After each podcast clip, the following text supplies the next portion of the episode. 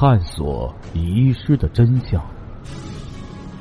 这里是《刑事案件奇闻录》，我是欢喜杰生。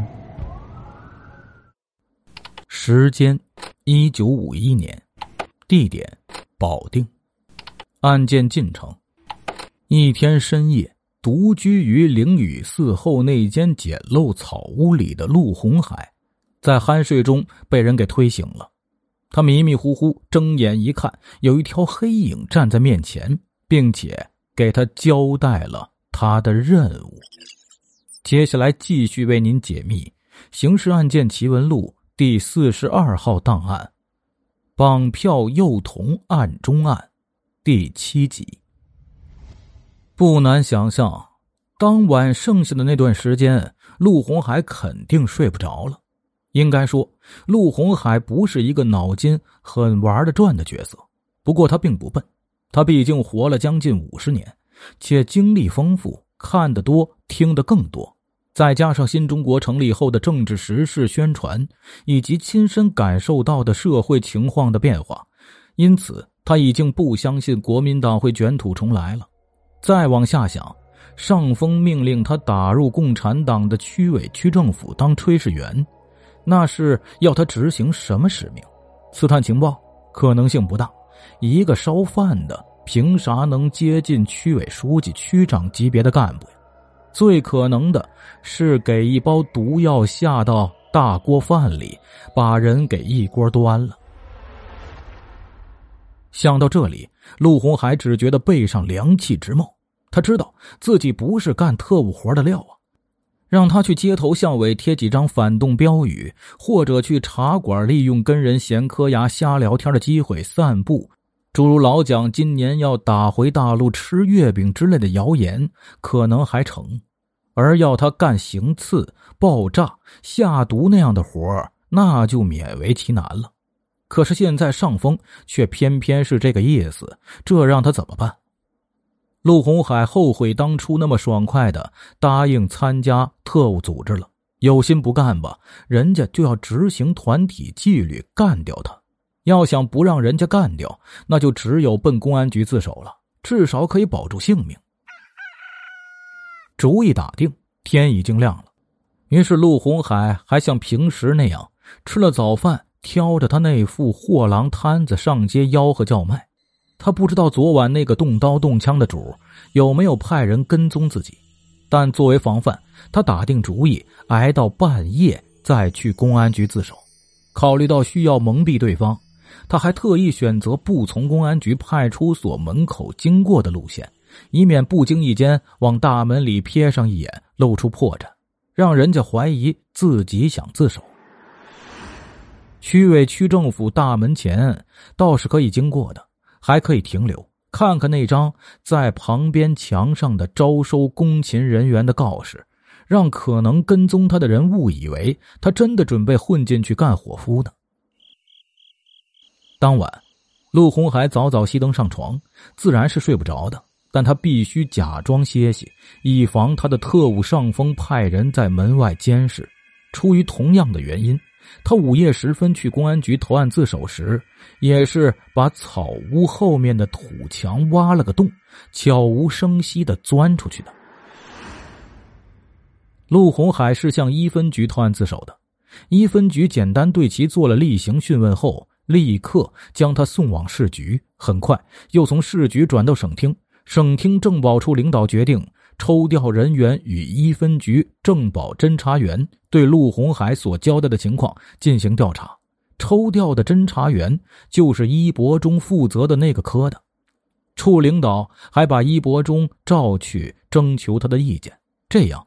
伊伯中就看到了陆红海投案自首时带来的前晚那个不速之客给他的证明和钞票，证明是用小楷行书写的，看上去有几分功底。倪伯中心里不由得一动啊，这纸证明会不会出自野马之手？于是，倪伯中立刻把这纸证明拿到看守所，让景端阳辨认笔迹。景端阳只一看，马上确认，没错，这是野马的笔迹，我敢用脑袋担保。一博中的猜测得到了证实。专案组众侦查员听到这个消息，惊喜之下也不由得有些纳闷这是怎么回事呢？难道陆红海也是景端阳担任副组长的特务组织的成员，是属于组长野马，亦或另一个景端阳那样的副组长领导的一个小角色？不管陆红海是否野马组织的成员，野马是陆红海的上司，这一点是肯定的。因此，可以根据这条线索追查野马的下落。于是，经过一番讨论之后，专案组有了一个大胆的推测：如果陆红海是野马的属下，是否可以因此而派生出一个假设，那就是景端阳四月十八日收到的那封信件，很可能是野马下达给景端阳的指令。其中的一个内容就是派人打入第一区区委区政府工勤人员队伍，而景端阳因为信件被雨水打湿，无法阅读，给野马写了一封回信寄往鸿运大楼。野马收到回信后，误以为这是景端阳在故意推脱。按照军统的规矩，这是临阵畏缩呀。野马有必要执行团体纪律。对于景端阳采取行动，而景端阳之子圆圆小朋友被绑架，就是行动的一个内容，是对景端阳的一个严重警告。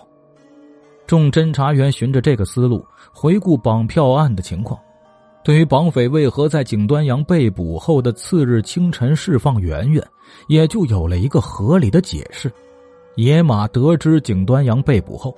认为所谓的团体纪律制裁对于景端阳来说已经没有意义了，因为他绑票圆圆并非真的要赎金呢，不过是想以此警告景端阳。令他始料不及的是，绑架当晚景端阳竟然被捕了，这样就不需要对景端阳发出警告了，所以野马就把圆圆放了。当天下午。一博中向政保处领导汇报了专案组的讨论结果，领导赞同专案组的这一思路，只是可以调整侦查方向，通过追查绑票案寻找野马的蛛丝马迹。于是，三分局刑侦队原调查圆圆绑票案的两个刑警保大贵、小田被抽调到专案组开展工作。当晚。专案组听保大贵、小田介绍了圆圆绑票案的情况。应该说，这两位刑警对于绑票案的接触是有限的。他们在接到报案电话后，立刻约见了景端阳。可是，两人跟景端阳见面，还没说上几句话，就被政保处侦查员连同景端阳一起拿下了。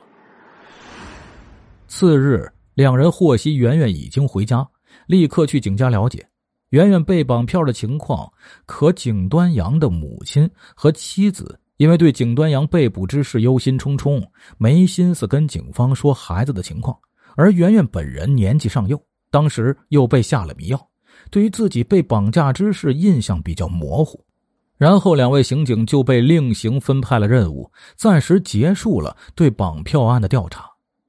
一博中说情况不大明了，这没关系。我们一起分析一下，努力把情况整个明白。于是大家就进行了讨论。保大贵提出，先向景家大人了解圆圆小朋友回家后的言行，因为圆圆最初的言行很可能会真实的透露出些许可能对破案有用的线索。听众朋友，我们今天的故事就讲到这里了。感谢您的支持与帮助，并且感谢您的收听。